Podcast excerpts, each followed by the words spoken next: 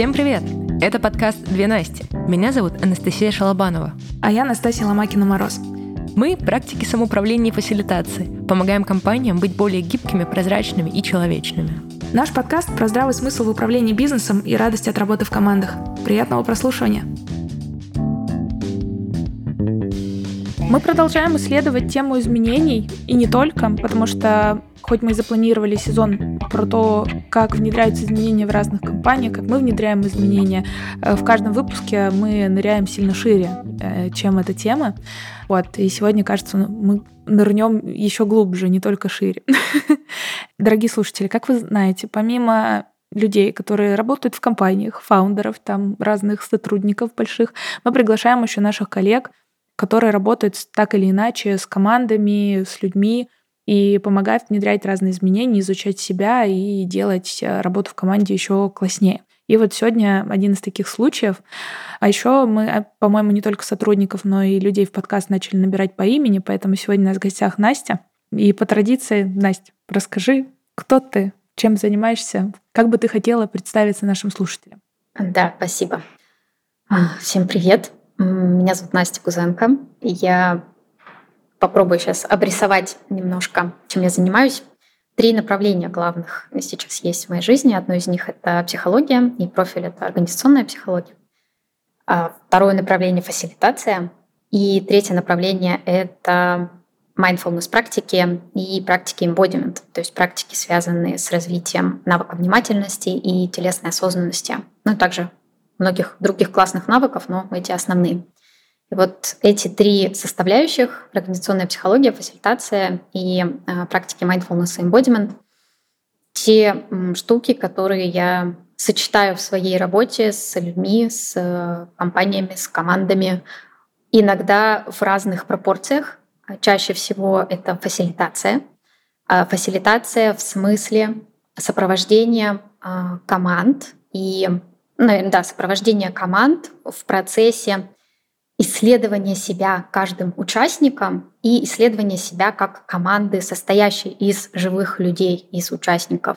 Вот это такой супер захватывающий для меня процесс, потому что здесь одновременно есть и перспектива индивидуальности, и в этот момент как раз я могу отдельно поработать, э, поработать, повзаимодействовать с каждым там, сотрудником, с отдельным человеком, на предмет того, что у него вообще происходит, как он себя чувствует или не чувствует, осознает или не осознает, как это влияет на него, в принципе, в жизни и в работе в частности, и как это влияет на него как на командного персонажа, например, да, потому что это тоже важная история, или как на человека, который руководит другими, например, или просто проектами руководит. Это тоже важные такие сферы, где наше самочувствие супер сильно может влиять.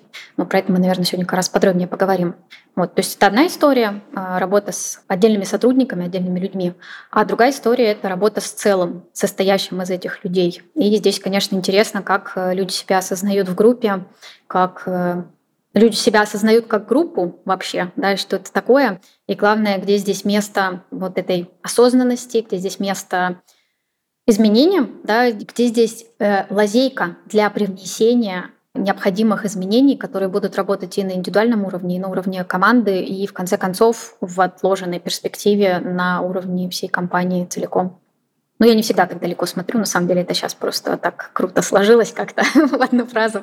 На самом деле я больше, честно говоря, для меня персонально интереснее больше на уровне вот отдельных сотрудников и небольших команд. Вот я пока на этом уровне. Может быть, дальше это изменится, но пока так.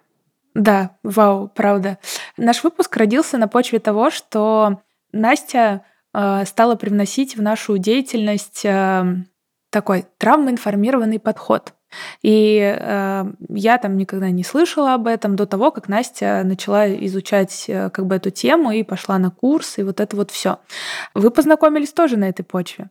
И когда Настя стала учиться на этом курсе, она стала приходить ко мне ну, на наши созвоны и рассказывать о том, что, блин, слушай, мы сегодня вот такую тему обсуждали, такую, мы начали рефлексировать о нашей деятельности, а вообще заботимся мы о таких вещах и не заботимся. Какие-то вещи поняли, что интуитивно вообще, ну, тоже до этого дошли, какие-то поняли, что вообще упускаем из внимания, и нам есть куда двигаться, расти в этом плане.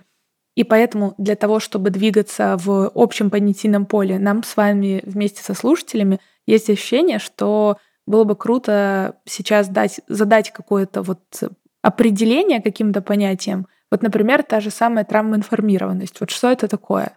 Я сегодня думала немножко про то, как это сформулировать по а, так более лаконично. Мне нравится история про то, что травмоинформированность — это такая как ну, модное нынче слово оптика. Оптика, причем вот в буквальном смысле можно на метафоре очков это рассмотреть. А, когда мы имеем какие-то проблемы со зрением, ну, нарушается оно да, по силу разных причин, а мы можем купить себе очки, которые будут делать все чуть более четким, ну или каким-то более близким, в зависимости от того, что нам надо, но они будут делать видимое немножко иным для нас. А без очков оно будет, ну, может быть, менее четкое, чуть более расплывчатое, мы можем не видеть каких-то деталей. Вот травмоинформированность — это оптика в том смысле, что надевая такие очки, мы начинаем видеть те детали, которые до этого не замечали, хотя они всегда были. Если мы начинаем с этой темой знакомиться, то становится очевидным, что ничего нового не привносится, а просто становится очевидным то, что до этого и так всегда было и в нас, и в других, и в наших компаниях, в наших командах. Ну, ну, оно везде, оно повсеместно, потому что мы живые люди, у нас есть тела, у нас есть свои истории, у нас есть свои травмы, у нас есть свои переживания. И, в общем, все это, оно всегда с нами в той или иной пропорции, так скажем. И вот в таких волшебных травмоинформированных очках мы начинаем это видеть. Поэтому это такая оптика и такая способность, которую вряд ли можно развидеть обратно, если она возникает. Нам какие-то части ее точно уже не развидеть, потому что когда мы начинаем видеть в других людях э, живых людей, в первую очередь, что бы это ни значило сейчас, но тем не менее, да, видеть, что есть э, миллиарды разных способов нашего взаимодействия телесного, эмоционального, ментального с реальностью, которая нас каждую секунду окружает. И когда мы начинаем это видеть, и когда это становится нашим способом жить, то развидеть это обратно, как бы откатить, уже не получится. Тут вопрос в том, что мы можем, конечно, регулировать свою степень проявления этого навыка, но вот э, видеть это меньше уже вряд ли получится. Поэтому, с одной стороны, получается, что травмоинформированность — это оптика, да, угол обзора, такая призма, сквозь которую мы смотрим теперь на все, что нас окружает, включая самих себя. А с другой стороны, травмоинформированность — это навык. Как любой навык, это что-то, что мы можем развивать и ну, как-то прокачивать, да, делать э, чуть более чем-то таким, что мы можем применять осознанно даже в моменты, когда, например, испытываем стресс, когда какая-то конфликтная ситуация, потому что одно дело когда такой штиль, да, там нет конфликтов, все вроде более-менее а, как-то устаканено, и нам легче замечать, что я сейчас чувствую, что чувствуют другие. Другое дело, когда ситуация, ну, такая, когда жарко, да, когда горит там на 8, 9, 10 баллов, и то здесь помнить о том, что я живой человек, и меня окружают живые люди, у которых есть свои реакции, так же, как у меня есть какие-то свои реакции, которые сто процентов будут влиять на то, что я делаю, на то, что я думаю, на решения, которые я принимаю. И вот тут, конечно, смотреть на травмоинформированность как на навык а, может быть супер круто, потому что это значит, что у меня есть надежда быть, как сказал э, мой учитель по практикам медитации, быть меньшим мудаком в жизни. Есть надежда. Ты сейчас сказала прикольную тему про то, что развидеть нельзя. И у меня внутри сразу такой спорщик проснулся. Ну, типа, еще как можно развидеть, что вот я сейчас, например, э, после курса замечаю вещи, которые я не сделала, а могла бы сделать. Но потом я подумала про твои слова еще раз, и на самом деле развидеть правда нельзя, потому что я это все равно замечаю. Я могу не делать или поступать так, как эм, не очень правильно в моей картине мира, по инерции, например, но развидеть правда я не могу. Ни свои действия, ни действия окружающих людей. Да, особенно очень сложно развидеть это в ситуациях, когда видно, что а, человек, с которым ты общаешься, или даже не общаешься, просто в компании, в какой-нибудь такой абстрактной компании, но вот видно, что он ведет себя неустойчиво, разбалансированно. Видно, что человек не в себе. Имея травмоинформированную оптику, уже сложно себя обмануть, что это он так специально делает, потому что он хочет всем сейчас э, навредить, хочет сделать персонально мне плохо, персонально всем плохо, потому что он такой плохой человек. Ну вот зная хотя бы немножко про травму, уже понимаешь, что ну кажется, с ним что-то не в порядке, возможно, ему нужна помощь. То есть вот, вот в этом начинает меняться немножко угол обзора, из которого смотришь. Вместо того, что другие люди хотят сделать зло, начинаешь смотреть, что, возможно, они не ведают, что творят. А еще интересный момент про то, что травмоинформированность — это про видеть в людях живых людей. Это просто очень отозвалось мне, когда я начинала только изучать эту тему. У меня была давнишняя-давнишняя проблема — мне кажется, я с каких только сторон ее не пыталась решать. Всю свою профессиональную деятельность я публично выступаю. Вот как-то так понеслось, что практически, да даже не с выхода университетской скамьи, а даже еще на ней пошло так, что вот я выходила перед людьми и что-то рассказывала. Сначала там в виде лекций, потом в виде тренингов, потом в виде сессий, потом в виде еще чего-то. Вот сейчас в виде подкаста. И всегда мне это давалось очень сложно. Вот прям всегда. И год за годом это никак не улучшалось. Всегда после любого взаимодействия с большим количеством людей я чувствовала себя выжатой напрочь. И меня всегда удивляло, как другие люди умудряются подзаряжаться от вот этого взаимодействия с большим количеством людей. Меня всегда это просто напрочь э, выносило. И как раз-таки изучение темы травмоинформированности внезапно, неожиданно дало мне ответ в виде э, той самой вместимости социальной, которая есть у человека, и которую можно раскачивать как мышцу, и которую важно и полезно осознавать. Ну да, здесь может важно подсветить еще такую штуку, что когда мы говорим про травмоинформированность, еще один слой, с которого можно на это посмотреть, это подход да, прям целый подход, имеющий свою там, теоретическую а, базу. И одна из а, важных здесь будет тем это про устройство нервной системы. Если мы говорим про травмоинформированность, то мы говорим про то, что мы не просто живые люди, но мы люди с нервными системами, которые, с одной стороны, у всех вроде бы одинаковые, потому что мы человеки, как ни крути, а с другой стороны, очень разные, потому что мы по-разному реагируем. Для кого-то общаться с большим количеством людей будет работать ну, как-то заряжающее, для кого-то, наоборот, будет полностью истощающее. И тут э, прикольная опция, наверное, в знании этого, ну, в первую очередь про себя, в том, что у нас открывается возможность э, выбирать э, свое поведение и выбирать способы, которыми я могу себя поддержать и восстановиться. Ну, например, зная, что там, там тоже выступление перед другими людьми меня будет как-то истощать, ну, поскольку да, я вот так устроена то я могу планировать себе потом время на восстановление специально. А зная, что меня это будет там подзаряжать, я могу специально в моменты, когда чувствую, что мне необходима какая-то да, вот такая ресурсная подпитка, поддержка, я могу идти к людям и там ее получать. И это прикольная опция, потому что как вот, э, ну, вообще в эмбодимент подходе есть ведь самый-самый главный основной принцип — это осознанность и выбор. Что мы первым делом э, обретаем осознанность как способность замечать, что сейчас со мной происходит, что вокруг меня происходит, как это на меня влияет, как я себя в этом ощущаю. Имея вот эту картинку, я могу делать свои выборы, исходя из того, что мне сейчас больше всего подходит. И это такой первый слой, когда я могу осознавать что-то про себя и влиять на то, что со мной происходит. А второй, может быть, такой advanced уровень, это когда я могу уже осознавать это про других, ну, более-менее просто имея картинку того, как они сейчас, не знаю, дышат или не дышат, как они сейчас располагают да, свое тело в пространстве. То есть, имея вот эту картинку, я могу еще и каким-то образом влиять на их состояние. И это уже э, то, что называется коррегуляция. Да, у нас есть саморегуляция как способность регулировать свое состояние, а есть коррегуляция как способность и навык регулировать состояние других людей, которые нас окружают. И это, между прочим, может быть ну, супер полезный навык, так-то, если мы работаем в команде, тем более, если мы там на какой-то руководящей позиции, что как не вот это может быть таким бустом для моего проявления себя вот среди этих людей в компании, в команде.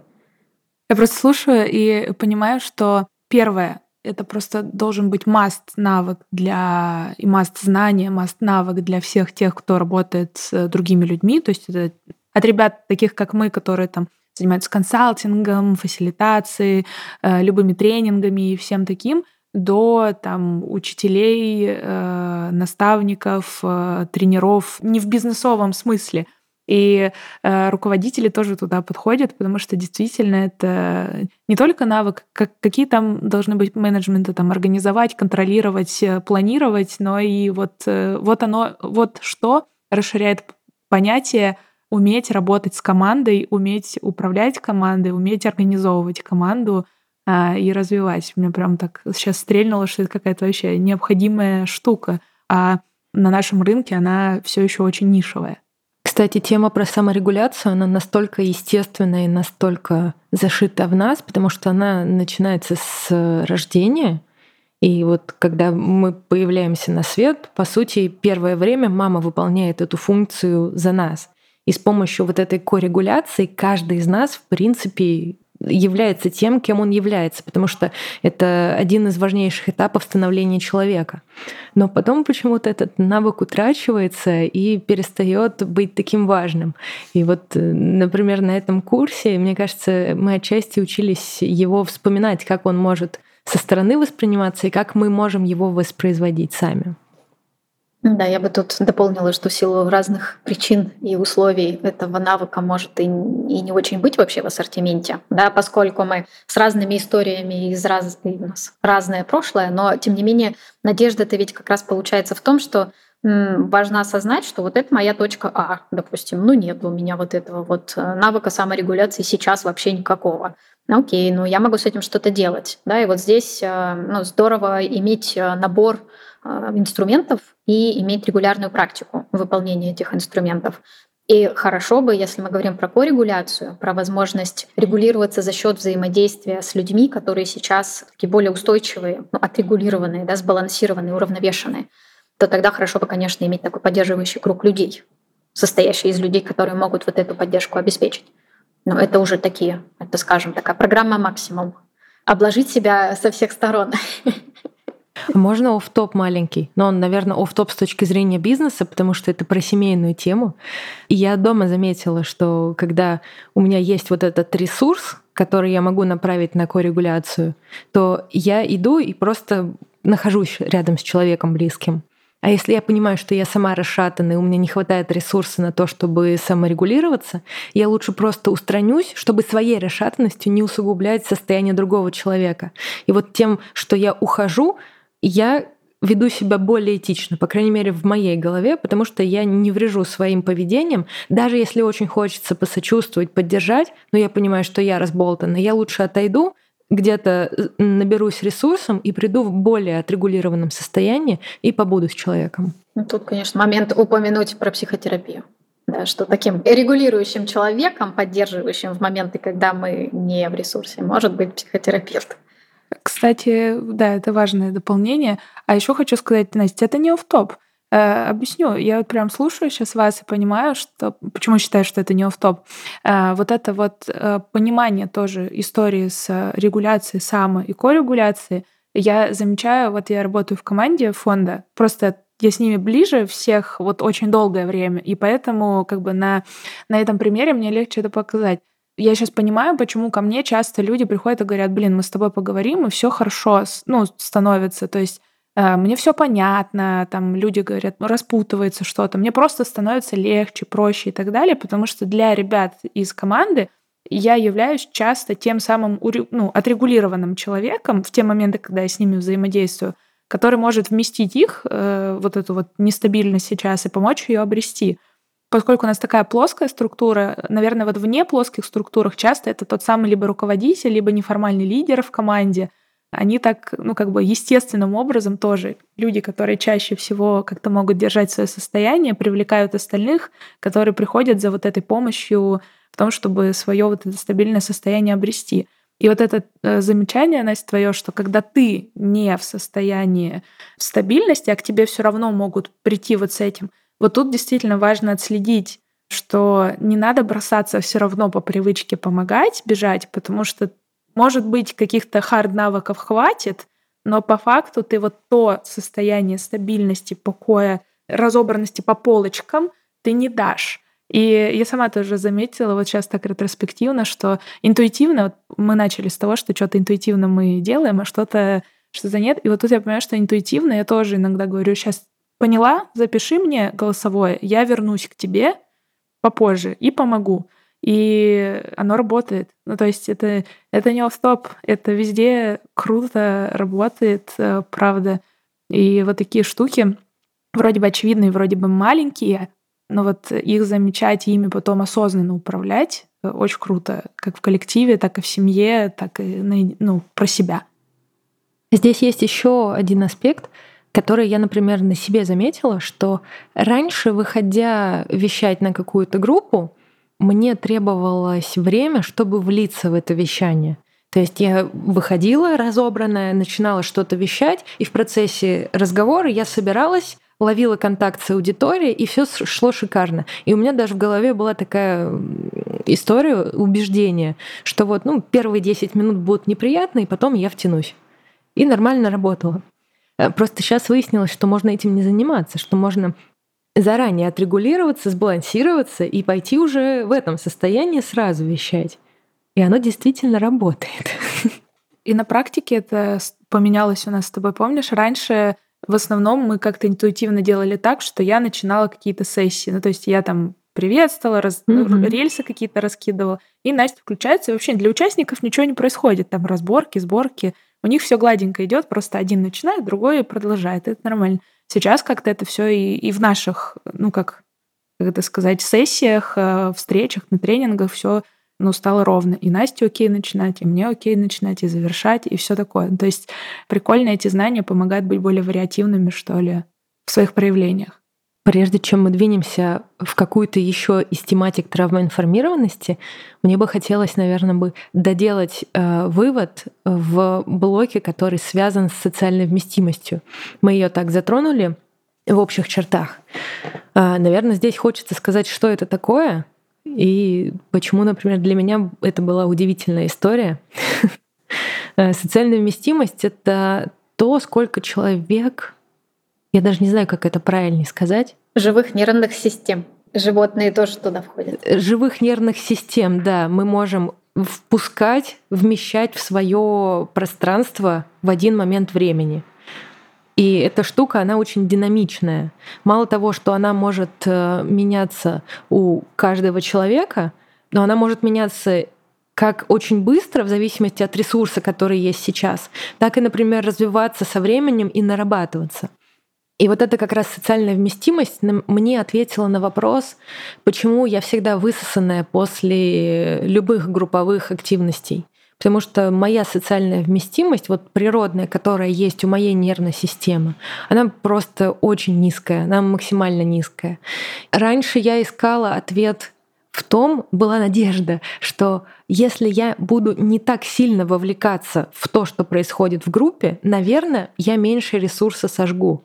И мне очень хотелось, был соблазн людей, наоборот, исключать из своего восприятия, чтобы больше ресурса сохранять, и таким образом лучше себя чувствовать. Но это не работает, потому что как только я выключаю людей из своего восприятия, они сразу перестают быть для меня живыми объектами. И весь тот пул информации, который мне важно получать как ведущему, я просто у себя его отрезаю и тут же теряю контакт с людьми. Так что эта стратегия оказалась бесполезной, но в то же время появилась надежда, что моя социальная вместимость, она тоже может быть делом наживным.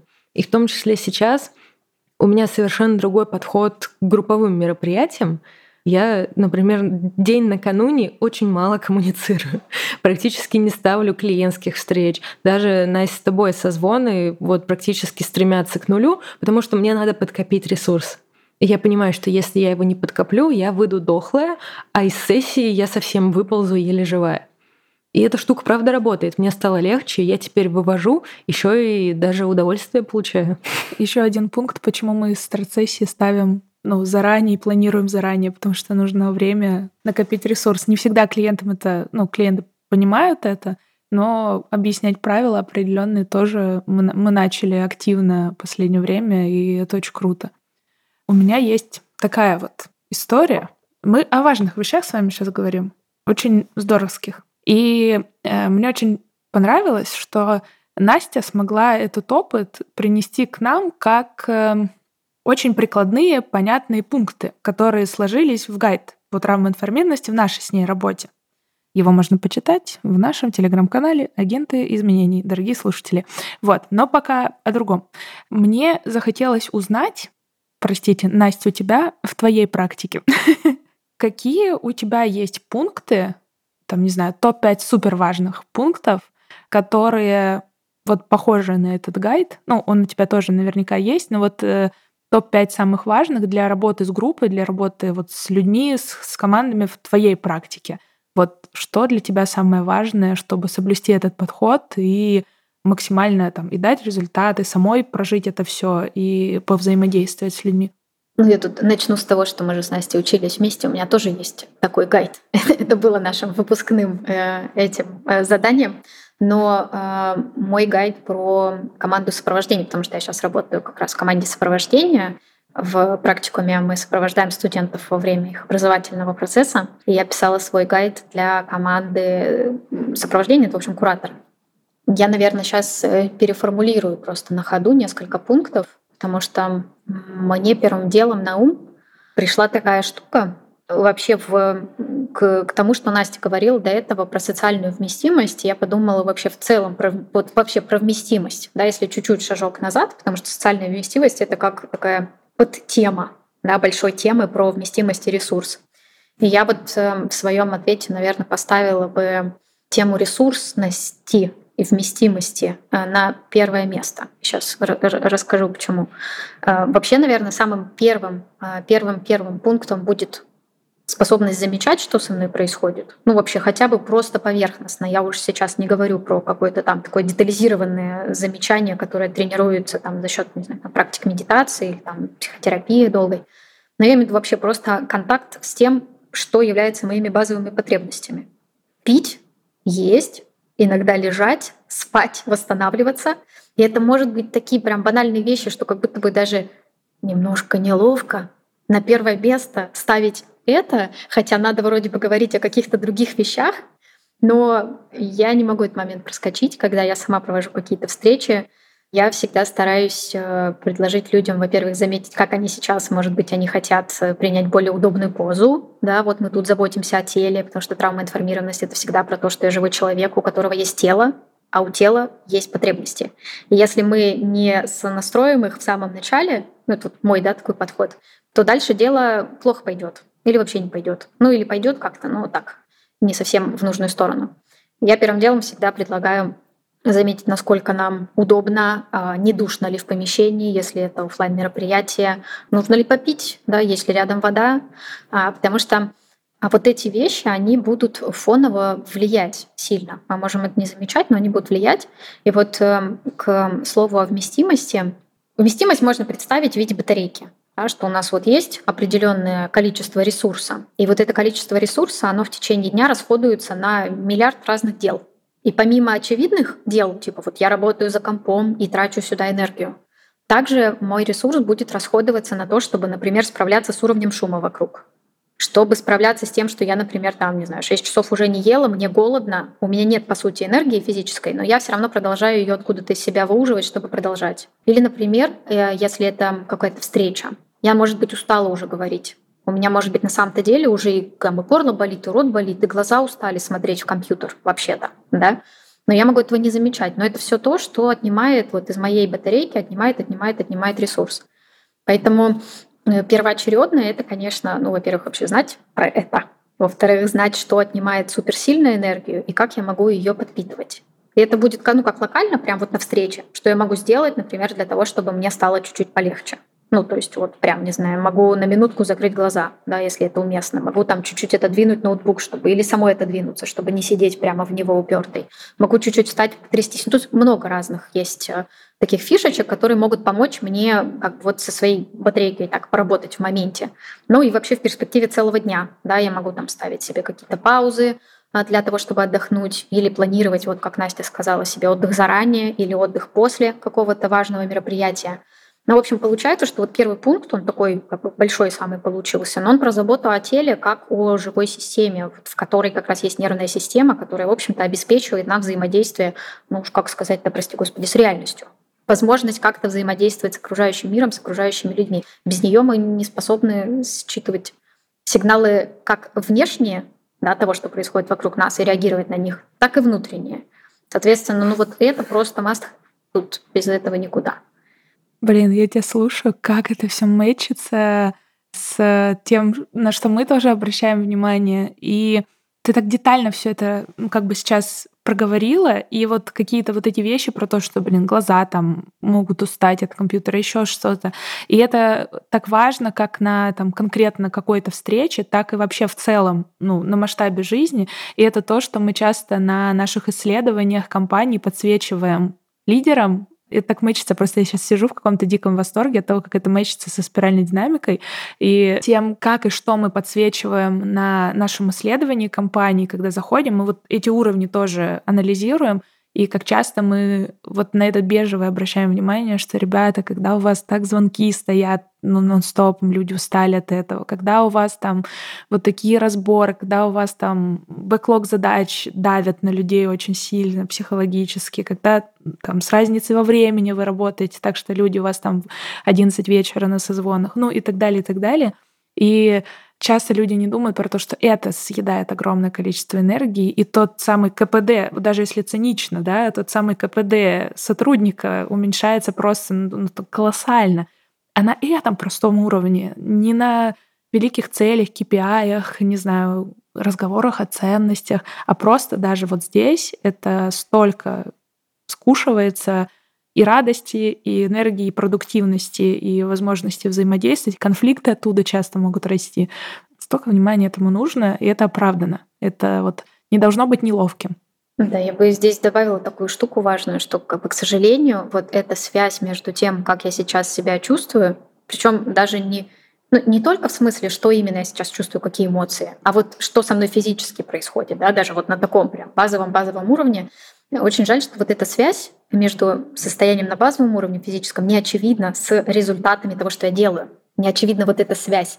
Вот это, наверное, если так формулировать, э, то, чем я занимаюсь как фасилитатор, да, например, если я вот в этой роли, то моя такая генеральная задача, ну, такая, не знаю, как идеал, да, к которому я бы хотела идти в конце-то концов, это как раз вот эту вот связь прорисовывать, чтобы забота о теле она была, ну, в своем физическом состоянии, она была не просто как какая-то дополнительная блажь, ну, типа, мы продвинутые люди, мы продвинутая компания, современные такие, и э, такой здоровый образ жизни это типа модно. Вот мы пьем водичку во время созвонов. Но это вот такая, как бы получается, поверхностная история, если она не у человека не заглубилась до такой степени, что не выработалась именно убежденность, вот вера в то, что то, как я себя чувствую, супер сильно влияет на то, что я делаю. Если вот эта связь, она не очевидна еще, то тогда эти вот, эм, ну, эти штучки, они просто отвалятся, они не будут э, приживаться. Поэтому, наверное, такая большая сложность, э, вот если с этой темой, да, и с таким подходом, как я сейчас отписываю, работать с компаниями, сложность в том, чтобы эти изменения приживались, потому что можно сколько угодно много проводить этих там тренингов по стрессоустойчивости и по развитию эмоционального интеллекта. Провел один тренинг, все все забыли, никто ничего не делает. Потому что вот эти изменения произвести, ну тут как бы нужно ухитриться еще добавить сопровождение, поддержку, разъяснение и самое главное дать почувствовать людям на своем личном опыте, что «О, нифига себе, я вот, не знаю, по-другому сел, там чуть-чуть подышал, снизил уровень стресса, и это повлияло на то, как я там провел созвон важный. Обычно я во время этого созвона всегда плыву. Вот чуть только вот появится вот этот позитивный опыт у человека, что это «О, это влияет, это супер сильно влияет», вот тогда можно сказать, что надежда есть, потому что тогда это можно вшивать дальше во все процессы. Это был первый пункт. А, я бы хотела еще здесь подсказать, рассказать про такую штуку, как еще безопасность. Вы наверняка это делаете, но я просто по разговорам с Настей знаю про а, рамки и описание правил, по которым происходит взаимодействие с группой. Но это же ведь с точки зрения работы нервной системы тоже супер важный а, момент, который как офлайн, так и онлайн, как в индивидуальной работе, так и в групповой работе как в корпоративной, так и в некорпоративной, насколько вот важен да, в этот момент рассказать человеку о ну, там, правилах, договориться с ним об определенных условиях дальнейшей работы. Не знаю, там созвон длится вот столько, структура будет вот такая. Мы там начнем с этого, там закончим этим. Еще в идеале хорошо там говорить про переход от одного шага к другому. Знаете, этот э, момент про травмоинформированное ведение э, видеозвонков, когда мы предупреждаем о том, что сейчас включим презентацию, чтобы человек не, ну, чтобы это не было для нервной системы таким как бы потрясением, что что-то меняется на экранах. Потому что, опять же, для нас может быть не очевидно, но меняется перед глазами, меняется, ну и что такого, да, как бы ничего, ничего важного. А вот если мы знаем, что это на самом деле на уровне нервной системы будет отъедать, вот это вот мелькание перед глазами такое неотрегулированное, оно будет отъедать от нашей батарейки. Просто мы этого не знаем. Мы этого не знаем, а к вечеру истощились, упали и лежим, да, потому что ну, нету сил. Ой, а где мои силы? Куда-то они опять все делись. На, ведь задача-то в том, чтобы сделать этот процесс более осознанным и заметить, вот у меня нет сил, потому что я их потратила там вот туда, туда, туда, туда. Ну и что я могу с этим сделать? В следующий день я могу делать это иначе. Вот, поэтому с точки зрения такой безопасности это касается, ну вот я рассказала это как про работу с другими людьми, когда мы выстраиваем рамку какую-то. Ну вот я уверена, что вы как раз это и делаете. Но хочется еще подсветить штуку про себя. Мы же ведь и себе тоже да, вот это условия безопасности создаем. Ну, каким образом? Ну, например, э, ну, там, вот я, например, там, приходя в эту переговорку, убедилась, что у меня там закрыта дверь, меня никто не потревожит, да, потому что для меня важно знать, что там не будет никаких потрясений. Там, например, у меня удобный стул. Это значит, что я не буду там туда-сюда, не буду в шатком положении.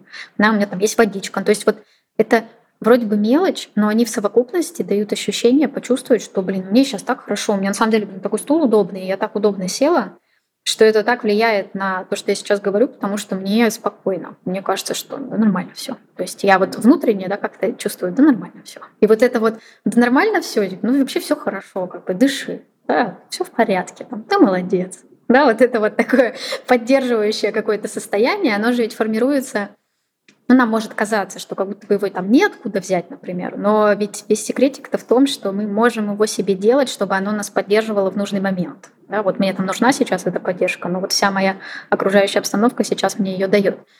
Это опять же, не знаю, что такое-то, видимо, сегодня слово дня — это надежда. Опять же, некоторая надежда на то, что можно выстроить себе вот эти опоры и поддерживающие, поддерживающие окружение, поддерживающую обстановку, чтобы это работало на нас. И, естественно, это касается работы в команде, в компании. Если человек, который занимается ну, руководитель, да, допустим, если он осознает вот эти нюансы, то он может позаботиться о том, чтобы у команды были обеспечены, во-первых, все базовые такие нужды самые, а во-вторых, чтобы каждый созвон проходил безопасно с точки зрения вот работы нервной системы, чтобы не было для людей каких-то потрясений. Их и так достаточно обычно в рабочем контексте. Хотя бы чуть-чуть снизить можно. У меня здесь есть две ремарки. Первое, мне вспоминается, как я вношусь в любое помещение и экстренно иду проверять, открывается ли окно.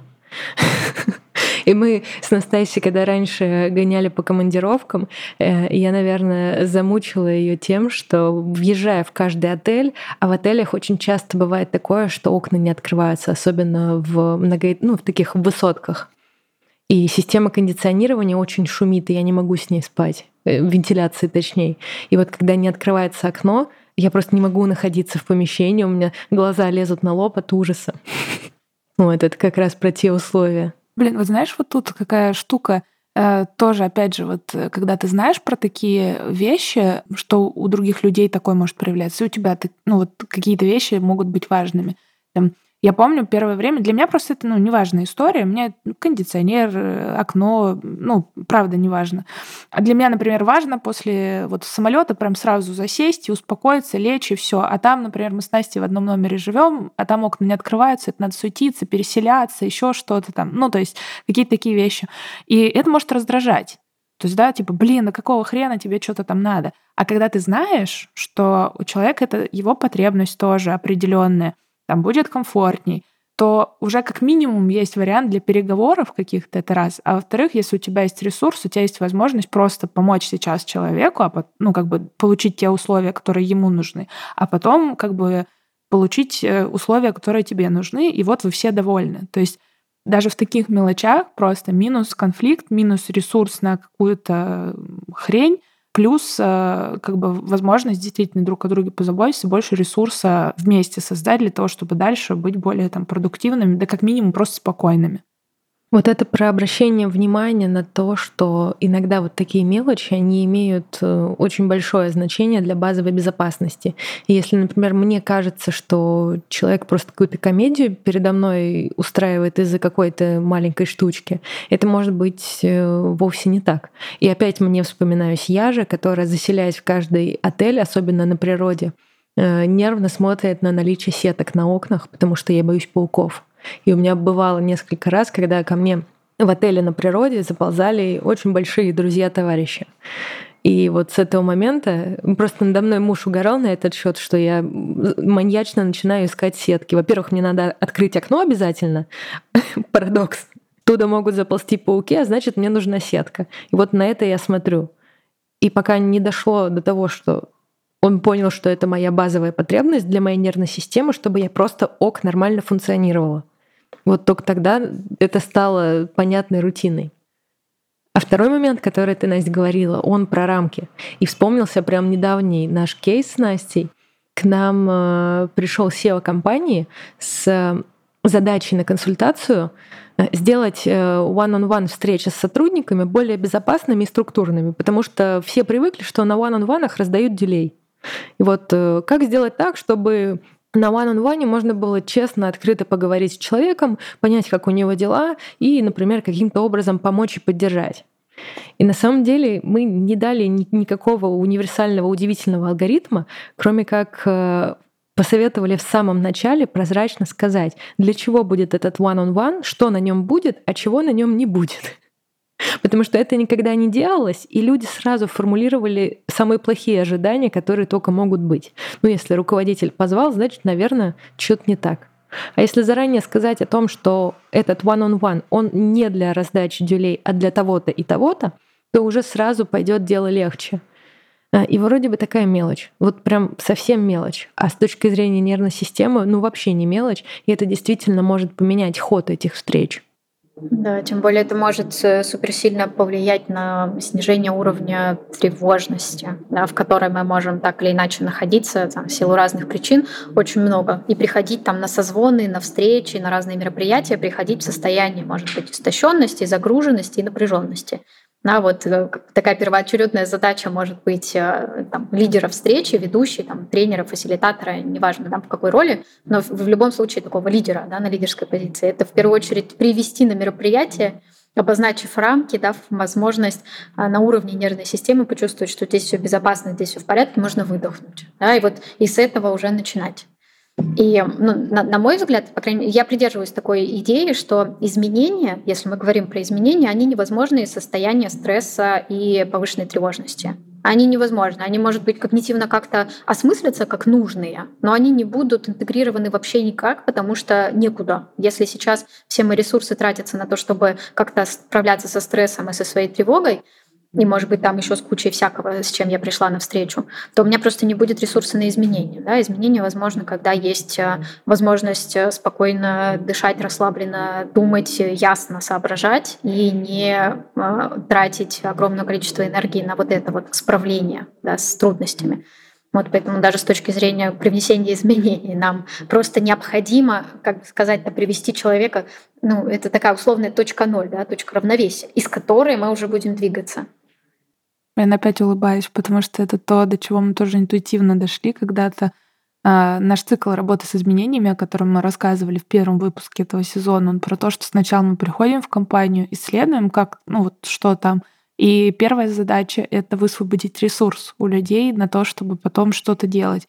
Потому что часто это перегрузы или вот как раз нерешенные какие-то вопросики, куда утекает энергия и внимание, и вроде бы даже время как бы есть у людей но, но нет энергии, нет ресурса на то, чтобы создавать что-то новое, создавать вообще проходить какую-то трансформацию, потому что любые изменения на организационном уровне это часто ну, лично тебя тоже затрагивает, и тебе тоже нужно менять что-то в своих паттернах поведения, коммуникации, привычки даже что-то делать, по-другому принимать решения. И вот как раз поэтому мы не сразу несемся внедрять новую систему какую-то, а разбираться с тем, что сейчас есть и какой объем ресурса нам нужно высвободить для того, чтобы вообще иметь возможность чем-то другим заняться. Я, кстати, поняла, что вот этим способом я себе отвечаю на вопрос, а как прошли мои выходные отдохнула я, восстановила ресурс или не восстановила. Это когда а, мы вот по понедельникам делаем нашу синхронизацию в компании, и когда я рада, когда мне хочется, когда кто-то из коллег говорит там, а у нас будет встреча по развитию на этой неделе. И вот если у меня внутри состояние да, клево, значит, кажется, отдохнула и есть из чего двигаться. Но бывает такое, что пожалуйста, можно не надо, умоляю. И, очевидно, значит, просто нет ресурса и не удалось его восполнить в том объеме, чтобы дальше идти в какую-то работу с энтузиазмом и радостью. Да, и тут вопрос уже тогда к тебе, как к ведущей, насколько ты способна саморегулироваться сейчас, да, вот в данных условиях, условиях низкого ресурса, в условиях перегруза. Ведь все тренеры, фасилитаторы, ведущие, мы же ведь все тоже люди, да, и понятно, что мы, приходя в команду, в компанию, мы занимаем лидерскую позицию, и так или иначе, ну, без, ну, неосознанно, да, участники процессов будут коррегулироваться об нас, ну, вот так, потому что это устроено, да, с точки зрения нервной системы, будут коррегулироваться об нас, а мы там кого порегулируемся, как бы, да. И тут возникают вопросики, можем ли мы это сделать сами, как бы, да, привести себя в более подходящее ресурсное, устойчивое состояние. А, или же мы будем это делать а, ну, таким неосознанным, в том числе способом, регулировать саб-группу, например, ломать процесс. Ну, то есть там, там это вообще уже может быть отдельная большая тема про то, как, не знаю, там ведущий может за счет группы себя напитывать и всякие разные штуки делать для того, чтобы восполнить энергию. Так или иначе, эта потребность, она будет давать знать. Просто вопрос в том, осознаем мы ее или нет. И вот если мы ее не осознаем, то здесь вообще лично для меня встает вопрос о том, насколько этичен такой процесс. Если я как как ведущая не осознаю своего состояния, может быть, я даже прихожу не в ресурсе и не уделяю этому никакого внимания, не выспалась, там, не знаю, у меня не было терапии, меня что-то тревожит сильно, я прихожу в группе, вопрос в том, я еще хочу этой группе помочь совершить какие-то изменения, где я буду брать силы да, на это, вопросики, вот это вообще тут можно подумать. Вот, кстати, с этим э, у меня, например, огромный затык есть, потому что до того, как пойти в организационный контур, у меня за плечами спортивное прошлое в виде 18 лет профессионального спорта. А спорт прекрасно учит тому, чтобы не замечать свое состояние. И тому, чтобы сжать зубы и фигачить, несмотря ни на что. И на самом деле, вот сейчас, э, углубившись в эту тему в этом году, я начинаю понимать, что все предыдущие года я очень много вытаскивала на сжатых зубах. И вместо того, чтобы восстанавливать свой ресурс и заботиться о нем, я включала силу воли и на таких, на максималках э, вытаскивала группу. И вот здесь уже вопрос, как я это делала? За счет ли группы, за счет ли своих последних ресурсов, которые я доедала во время таких процессов, непонятно. И, наверное, лучше уже даже и не знать, и не копать туда. Но слава богу, что сейчас э, хватает опыта двигаться в другом ключе. Мы можем продолжать э, исследовать пункты, если у тебя еще есть, например, один какой-нибудь еще пункт из твоего гайда. Ну, хочется в таком случае продолжить, если первый был про а, ну, базовые потребности, да, я так его назову слоганом, типа «познай себя». Ну так, знай себя. Хочется как-то да, его так красиво назвать. Второй пункт, он будет про выстраивание безопасности. Тут вопросики, на самом деле, что первое, что второе, потому что второй легко очень может стать первым и занять первое место. Неважно, будем считать, что они вот все важны. Э, третьим я бы, наверное, назвала, если мы все-таки говорим ведь в контексте работы с другими людьми, правильно, у нас ведь разговор все-таки про а, то, что мы помогающие специалисты в той или иной а, степени, то третий пункт будет про учет этого же самого про другого человека.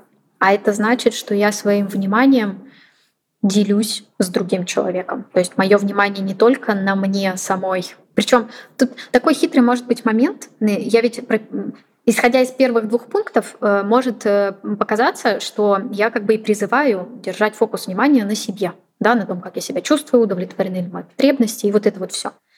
Но как бы этим третьим пунктом я призываю часть внимания направлять и на другого человека, с которым мы работаем, потому что удерживать все внимание на себе — это значит оставить э, другого полностью без внимания и, например, пропустить огромную кучу важной информации. Вот как Настя сказала да, чуть-чуть ранее, что если Э, общаюсь с группой, да, выходя как ведущая, например, как фасилитатор, я при этом не смотрю на других людей, то я огромный кусок информации теряю. Поэтому получается, что мне очень важно смотреть на другого человека и видеть, во-первых, как он дышит и дышит ли. Это прям вообще супер важный показатель. А супер интересный момент здесь про то, как он соглашается или не соглашается, потому что можно так сказать «да», что там четко видно «нет», но человек не может этого и сказать. Как бы, да? вот, там, сделаешь вот эту задачу, можешь взять ее на себя? Э, да. И ты такой, окей, записали. А на самом деле видно, что там ну, все показатели говорят, что нет, и дальше человек будет просто истощаться, делая то, что он на самом деле не хочет, но просто не может отказаться. И если говорить про работу в команде, то тут, конечно, важно вот эти моменты учитывать, потому что такие люди быстро выгорят, если они на себя понаберут, там, например, задач, не имея возможности отказаться, а никто это не заметит, а это все пропустится мимо. Вот это один из таких моментов про да и нет. А другой из таких моментов — это банально возможность заметить, что люди устали и не воспринимают информацию. Сколько таких может быть тренингов и звонков, которые длятся там по полтора-два часа, когда уже на самом-то деле очевидно, что ну, люди не могут уже больше в себя впихнуть. Все устали, все истощились. Но нет, есть определенный а, там, какой-то план, по которому надо следовать, и нужно дойти до конца. И насколько вот это эффективно, насколько это с заботой о, о, там, о том же ведущем, который устал, о той же группе, не разумнее ли будет это разделить на блоки, да, и как-то вот по-другому обойтись со временем. То есть вот, ну это, это тоже большой блок, вот этот третий про внимание на другого человека, но он, по сути, ведь э, заключается в том же самом. Э, видно ли по нему, что у него там базово все в порядке, и там, устал ли он, дышит ли он. Иногда про это можно просто спросить. Вообще, на самом деле, я не призываю гадать да, про других людей. Может быть, это уже такой ну, скажем, натренированный скилл, который, может быть, и не всем нужен совсем, да, всегда прям там видеть, там, не знаю, дышит человек или нет, да какая мне разница, так-то. Но, с другой стороны, я вообще про все про это могу спросить. Типа, вам не жарко? Э, температура нормальная в помещении? А вы устали? Можем продолжать? Или уже все, или уже нет ресурсов? Вы вообще дышите? А я сейчас такой большой блок информации выдала, и кажется, что это прям было в нагрузку. Дышите или еще перевариваете? А кивните мне, если все окей.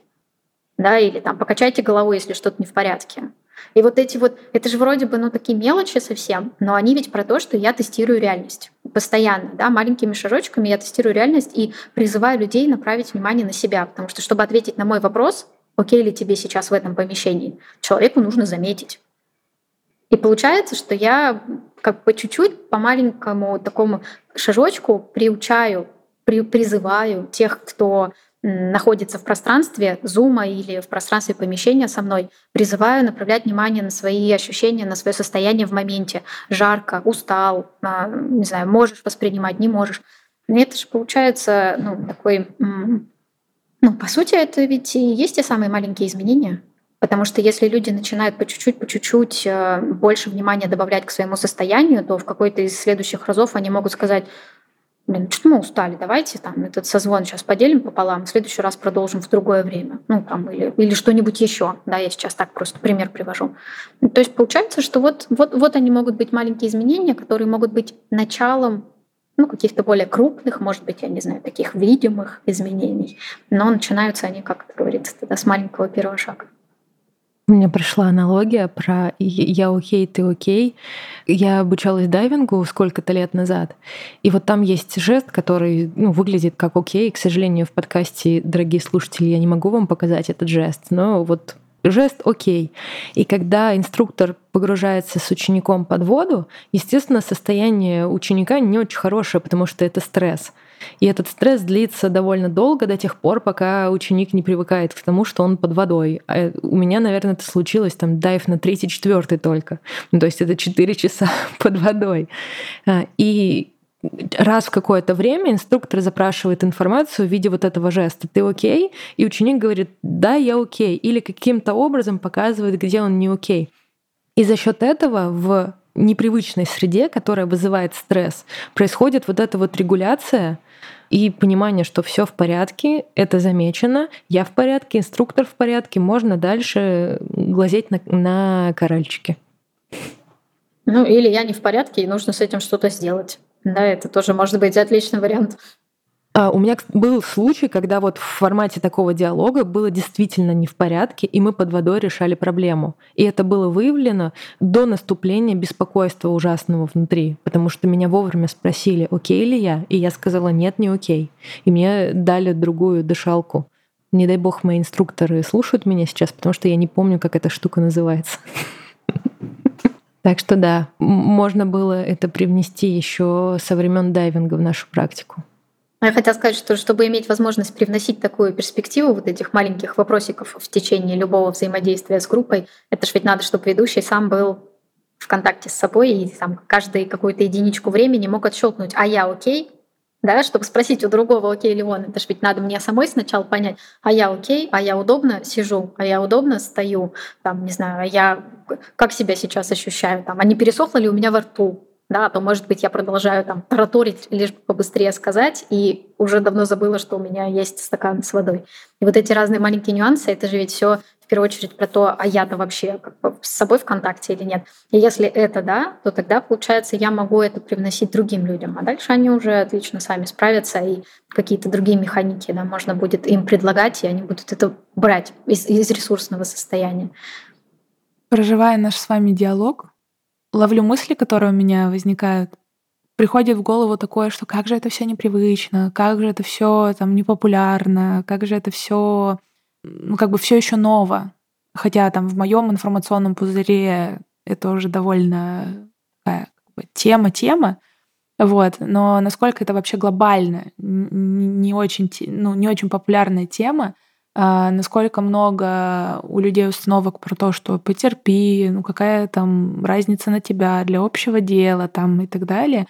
И как сильно меняется как бы вот это как раз значение ну, для общего дела. Для общего дела не надо терпеть. Для общего дела можно ну, как бы по-другому к себе проявлять внимание, по-другому к другим проявлять внимание.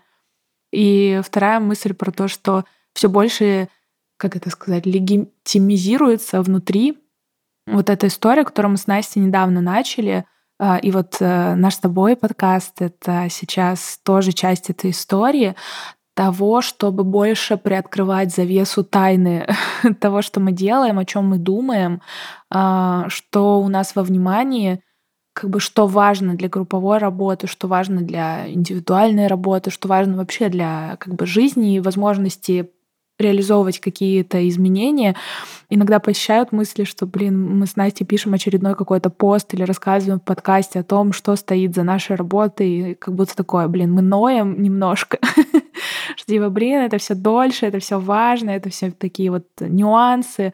А в нашем разговоре с вами я все больше понимаю, что это не про то, чтобы поныть, а все больше выйти на общее какое-то, в общее понятийное поле, с клиентами, с коллегами, между собой. А, вот. И все больше про то, чтобы еще больше повышать какое-то вот это качество, включенность, отдачу, результативность, э, удовольствие от того, что мы делаем, и от того, для чего мы это делаем, того, с кем мы это делаем. Поэтому как будто еще больше мотивации писать какие-то посты, рассказывать что-то в подкасте, просто на встречах с клиентами, больше времени уделять тому, чтобы рассказывать об этих мелочах, если вдруг не получается как бы просто ну, по дефолту что-то делать, по дефолту о чем-то договариваться, потому что как будто бы еще и, и через эти мелочи мы несем ответственность за результат, и через эти мелочи мы, мы можем еще лучше разделить ответственность вместе с клиентом за процесс, потому что там наша работа невозможна без того, чтобы какой-то процент ответственности, причем на самом деле значительный, э, был на тех, с кем мы да, внедряем изменения, на тех, с кем мы придумываем, что делать дальше. Это какое-то партнерство. И вот это, в это партнерство нужно вкладываться не только своим временем и компетенциями вот просто по дефолту, а еще и каким-то выстраиванием взаимопонимания и рассказом о каких-то вот таких вещах, которые важны. Как будто хочется чтобы этот подкаст мы могли просто там скидывать иногда перед проектом или перед какими-то сессиями, чтобы те, с кем мы работаем, чуть лучше нас понимали, и потом мы, обсуждая это, могли чуть лучше понять их. А, я поняла по ходу нашего разговора, что мы несколько раз э, говорили про травмоинформированность, упоминали этот термин, но ни разу не сказали про то, что такое травма, а из-за этого, может быть, не совсем сложится пазл, как бы, да, что же тогда мы имеем в виду.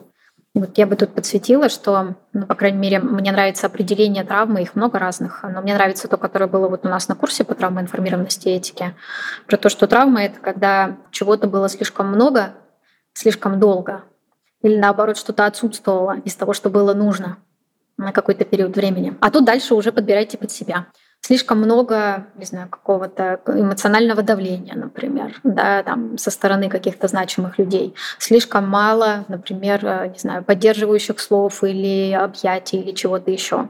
А, слишком а, много контроля на протяжении длительного времени. Или наоборот, какая-то слишком интенсивная шоковая ситуация, какое-то интенсивное переживание, связанное, не знаю, там, с конфликтом, с разрывом, со смертью, вот с чем угодно, которое произошло резко, а мы были к этому не готовы. То есть под, под травму может под, попасть любая ситуация, либо максимально короткая, шоковая, либо вообще растяженная на года и десятилетия, с которой наша психика не смогла справиться в силу того, что этого было слишком много. Ну или этого было слишком мало, а это являлось нашей базовой потребностью, да, например, там принятие, любовь, уважение, поддержка, вот эти вот штуки, они ребенку с точки зрения развития супер важны. Если этого нет, то можно сказать, что мы а, переживаем травматичную ситуацию которая будет потом сказываться. И как бы, да, вот это понимание того, что такое травма, оно может быть э, принципиально важно для, наверное, двух вещей. Э, первая штука, что если у меня это есть, а у меня, скорее всего, это есть, да, я так э, мягко подчеркну, что, скорее всего, это есть у нас у всех в той или иной форме, там, той или иной интенсивностью, но так или иначе.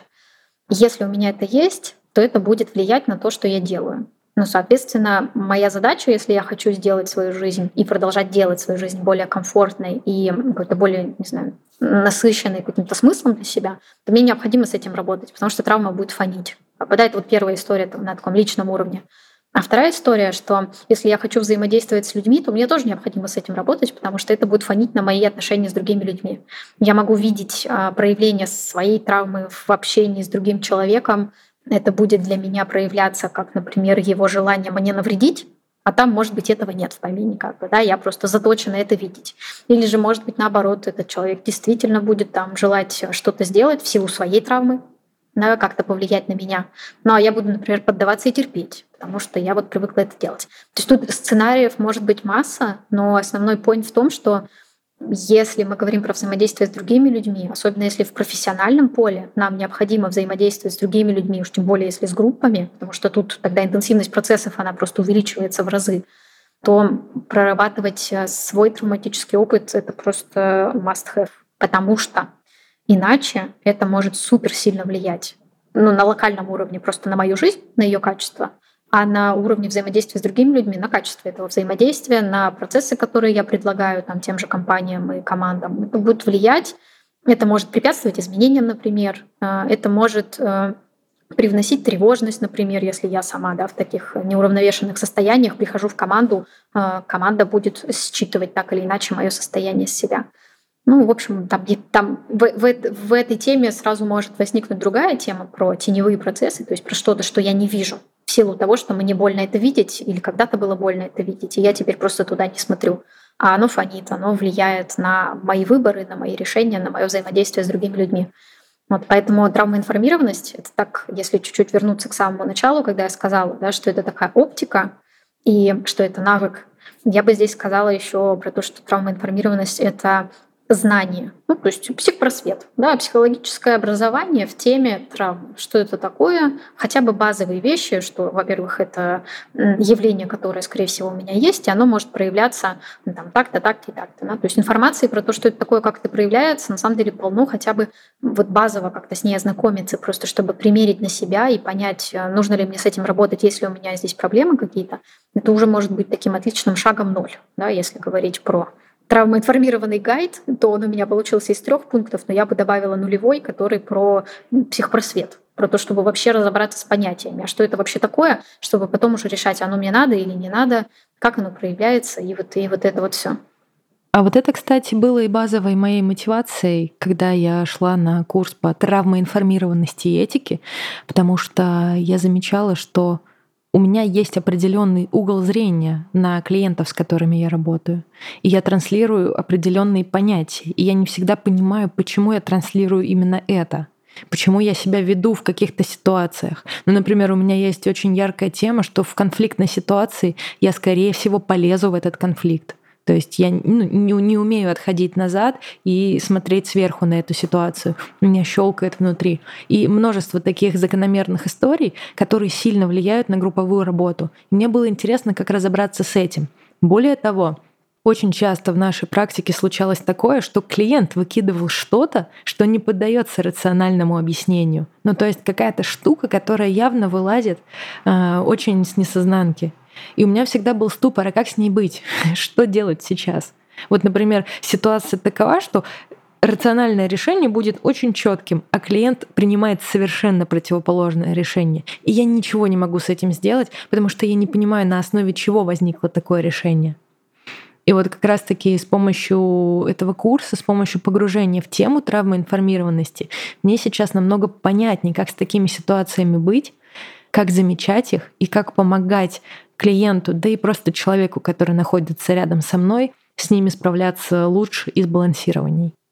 У меня под закат нашего выпуска есть такая история. Я часто на наших подкастах люблю работать адвокатом дьявола, ну, задавать какой-нибудь такой вопрос, который часто нам задают, или а вот э, что вы, блин, вот это вот скажете-то умные тут такие. Вот, я люблю играть эту роль. И э, потому что мне кажется, что с помощью таких вещей мы часто можем как раз на такие вопросы и ответить. И вот одна из штук, мы с Настей, ну, мне кажется, всегда, вот если я так скажу, я, наверное, не совру, всегда обращали внимание на вот такие тонкие вещи, несмотря на то, что не было где-то там даже уже компетенций, еще не было компетенций, или, может быть, мы даже понятий каких-то не знали, но интуитивно мы вот, ну, мы такие просто по, своим, по своей природе, что мы обращали внимание на какие-то тонкие вещи и сами задавались вопросом, а как это вы в организации такое не делаете там, или на это не обращаете внимания. Но мы часто сталкиваемся вот с чем, когда на наших там тренингах, сессиях, в какие-то чуть более глубокие темы, чем бизнес-цели идем, это, ну, ребят, ну, мы здесь работу работаем, если что, а не вот эти ваши все, пожалуйста, там, психологи — это психологи, вон там лично идите. Э, если у вас какие-то там проблемы, что-то вам надо, у вас есть там семья, друзья, там, ну, короче, вы знаете, куда с этим пойти. Мы тут работу работаем. Что вы к нам тут со всем этим вот пристали? Мы что, должны разбираться, что у кого там болит? Что кому что не так? И вот эта фраза я практически цитирую каких-то ну, ребят на наших сессиях. И вот э, хочется сформировать какой-то сейчас под закат выпуска какой-то, может быть, короткий ответ на то, что вот э, почему все-таки надо до какой-то там степени и почему, как это сказать, мы вот таким более тонким взаимодействием, может быть, и не призываем садиться, обниматься и э, быть психотерапевтами друг для друга. А вот, вот что значит чуть более быть внимательными друг к другу, чуть более да, на тонком уровне взаимодействия? То есть почему все-таки мы не просто работу работаем, и вот эти более внимательные друг к другу вещи, они важны. Ну, я сначала первым делом подумала, когда ты сказала про то, что, допустим, руководитель говорит, да, зачем вообще это надо, если вам нужна личная терапия, там идите сами разбирайтесь, но зачем вот это все, мы здесь работа работаем.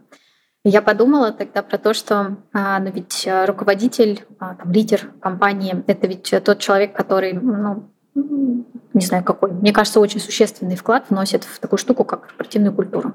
Если руководитель заявляет, что мы здесь вообще-то работу работаем, и если у вас проблемы, идите решайте их, то значит, ну, компания, команда, она вот, я уж не буду там уходить в какие-то уровни там, да, или слои, где там она находится, но просто значит, что здесь вот такие правила, по которым все играют, гласные они или не гласные, это второй вопрос.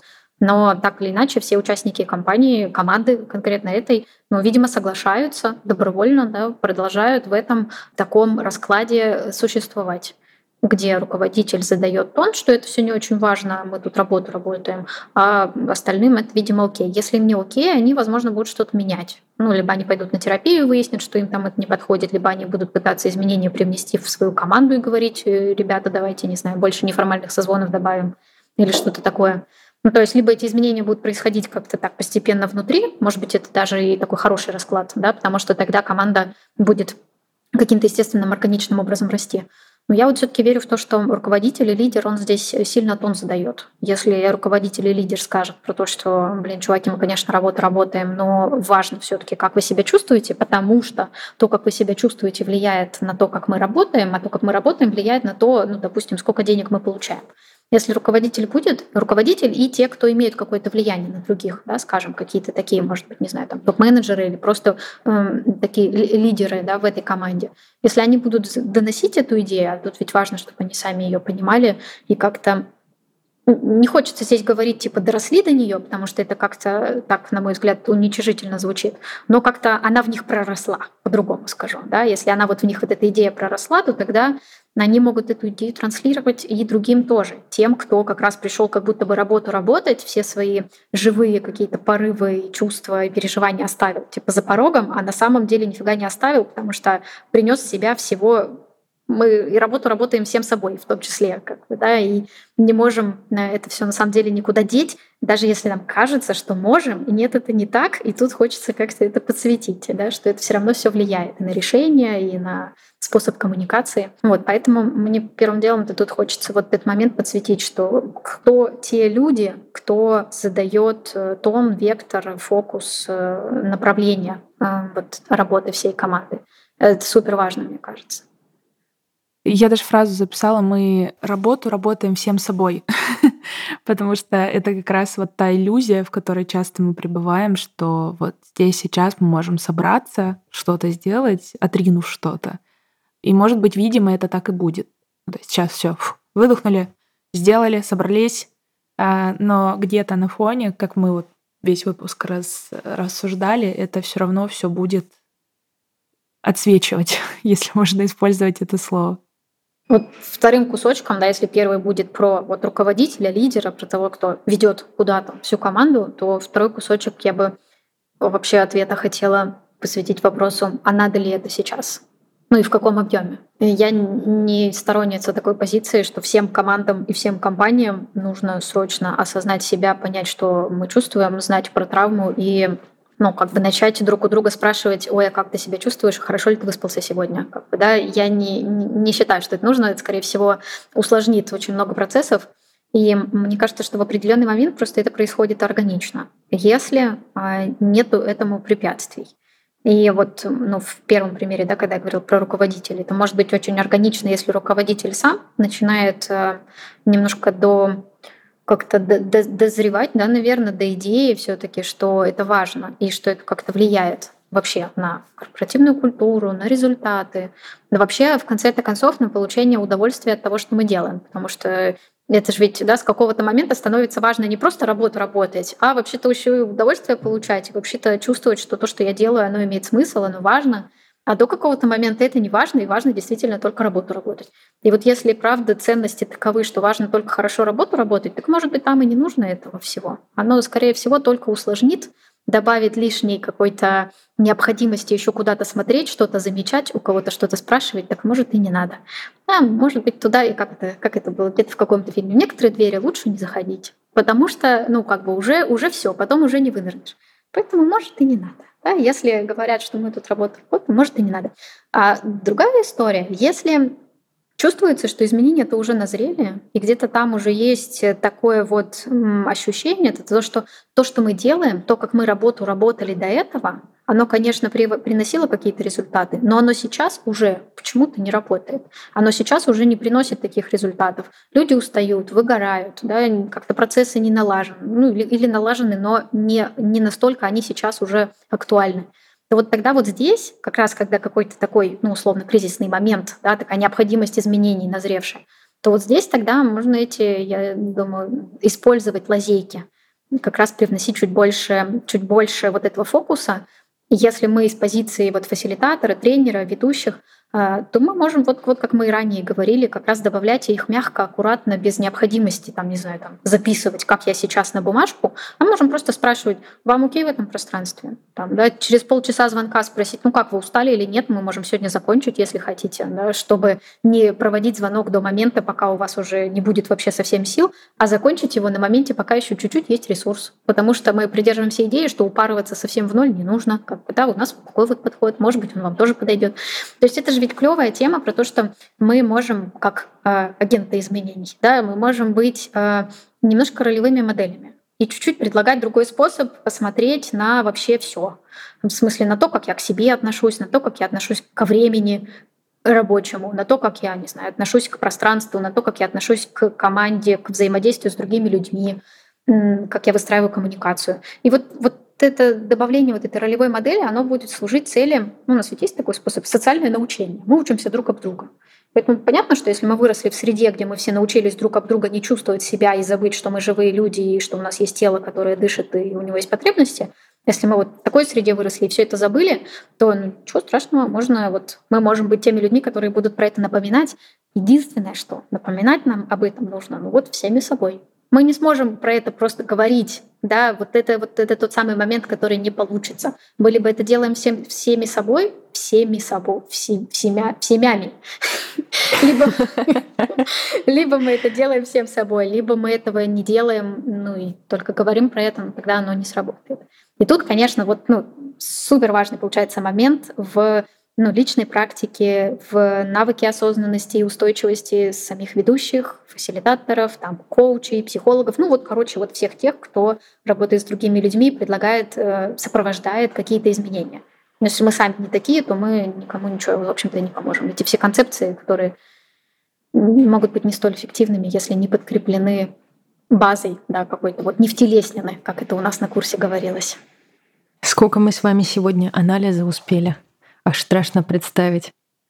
Мне на самом деле, наверное, хочется завершить этот разговор тем, что многие вещи, которые мы сегодня обсуждали, они вроде как очень очень понятные, очень такие, вот мы каждый день с ними сталкиваемся.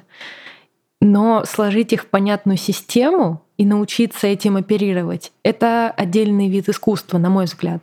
И вот сейчас э, я и наша вся команда, я, наверное, могу так сказать, ступили на вот эту вот тропинку более глубинного изучения, более системного использования всех этих инструментов. И мне от этого очень хорошо. И мы написали гайд по травмоинформированной работе фасилитатора и управленческого консультанта, который собирает в себе ряд правил, которые мы выработали в ходе своей практики и подтвердили как раз-таки изучением темы травмоинформированности, что именно эти правила позволяют вести более этично свою практику, сохранять свои ресурсы и ресурсы тех людей, с которыми мы работаем. Поэтому дорогие слушатели, я вас очень призываю открыть ссылочку в описании этого выпуска, где опубликован этот самый гайд. И внутри вы найдете ряд правил, которые позволяют э, структурировать свою деятельность через вот эту вот э, призму, через эти очки травмы информированности. Он довольно прикладной, там прям понятные штуки на уровне, что делать, как быть, где, куда, что поставить, где чего показать, что сказать. Поэтому можно смело использовать и про работу в онлайне, и про работу в офлайне, и про работу из позиции фасилитатора, и про экспертную роль тоже, и про то, как миксовать эти роли, кстати говоря, тоже, потому что для нас это была большая тема с большим вызовом. А как быть, когда ты работаешь из нескольких ролей? Мне этот гайд еще нравится тем, что он не только для нас, ну, он, понятное дело, для нас, мы, ну, то есть э, мы его придерживаемся и так далее, но прочитав его, можно почерпнуть не только фасилитаторам и экспертам для себя полезные вещи. И даже в ходе нашего с вами выпуска, ну, вот разговора, у меня родилась э, идея надо в нашем телеграм-канале агенты изменений собрать подборку выпусков, которые полезны не только в разрезе бизнеса и для руководителей и так далее, а просто полезны людям для разных историй, потому что мы с Настей тоже всегда понимаем, что какие-то знания, которые мы транслируем, упражнения, которые мы делаем, мы часто делаем не только на рабочих примерах, да, из корпоративной жизни, но и на личной, потому что это, это работает везде. Это вот, вот та самая инклюзивность опыта, которая рождается. Поэтому переходите, пожалуйста, по ссылке в описании, читайте. И, наверное, мы на сегодня будем завершать. Настя, спасибо тебе огромное, что к нам пришла. Если честно, я почувствовала себя в твоем поле так, что как-то порефлексировала о чем-то, подумала. То есть не просто даже, что выпуск записали с пользой для кого-то, а очень много пользы произошло для меня. Вот, и почувствовалась такая твоя вот эта энергия помогающего специалиста, который даже здесь в разговоре вроде бы о каких-то общих темах помог что-то узнать про себя новое. Вот, спасибо тебе большое за то, что пришла и за вот эту энергетику. Спасибо вам большое, что позвали. Мне так приятно. Мне кажется, эти темы такие, они прям не знаю, что-то внутри открывается, говорим про них, и кажется, что ну вот это же ведь вот действительно то важное, про что есть смысл говорить, потому что я верю, как бы это пафосно не прозвучало, что вот, э, вот этот навык, там, травмоинформированность, осознанность, саморегуляция, что это те навыки, которые могут быть жизнеспасительными в каком-то смысле для нас. Да, они могут сделать нашу жизнь в каких-то моментах более качественной, осознанной, осмысленной, стоящей того, чтобы ее жить. Особенно во времена, когда ну, кажется, что смыслы и опоры теряются или меняются, шатаются. Хочется, чтобы было что-то, на что можно опереться. И вот когда есть вот эта вот опять надежда, да, и когда есть надежда на то, что ну окей, сейчас так, но это может быть лучше, да, или это может быть по-другому, более, может быть, каким-то комфортным для меня предпочитаемым способом, то тогда кажется, ну окей, еще есть смысл. Может, продолжаем. Вы знаешь, разговаривая с тобой на эти темы, появляется та самая надежда, что вот эти э, моменты, которые мы обсуждаем, они действительно все больше и больше входят э, в широкую популярность. Потому что иногда мне кажется, что я тут заморачиваюсь какой-то фигней незначительной, потому что широко об этом мало говорят. Но когда мы встречаем таких людей, как ты, э, появляется вот это чувство теплоты внутри, от того, что действительно полезными и нужными вещами занимаемся. Ох, ну что, дорогие слушатели, спасибо вам большое. Этот выпуск явно получился больше, чем обычно. Я думаю, по всем параметрам, и по времени, и по глубине, и по количеству на наносекунду полезных, глубоких вещей, с помощью которых можно позаботиться о себе и друг о друге. Оставайтесь с нами, слушайте наши выпуски, ставьте нам оценки, пишите отзывы и присоединяйтесь в наш телеграм-канал Агенты изменений. Там мы еще больше раскрываем эту тему. Всем большое спасибо и до новых встреч. Пока-пока. Пока-пока.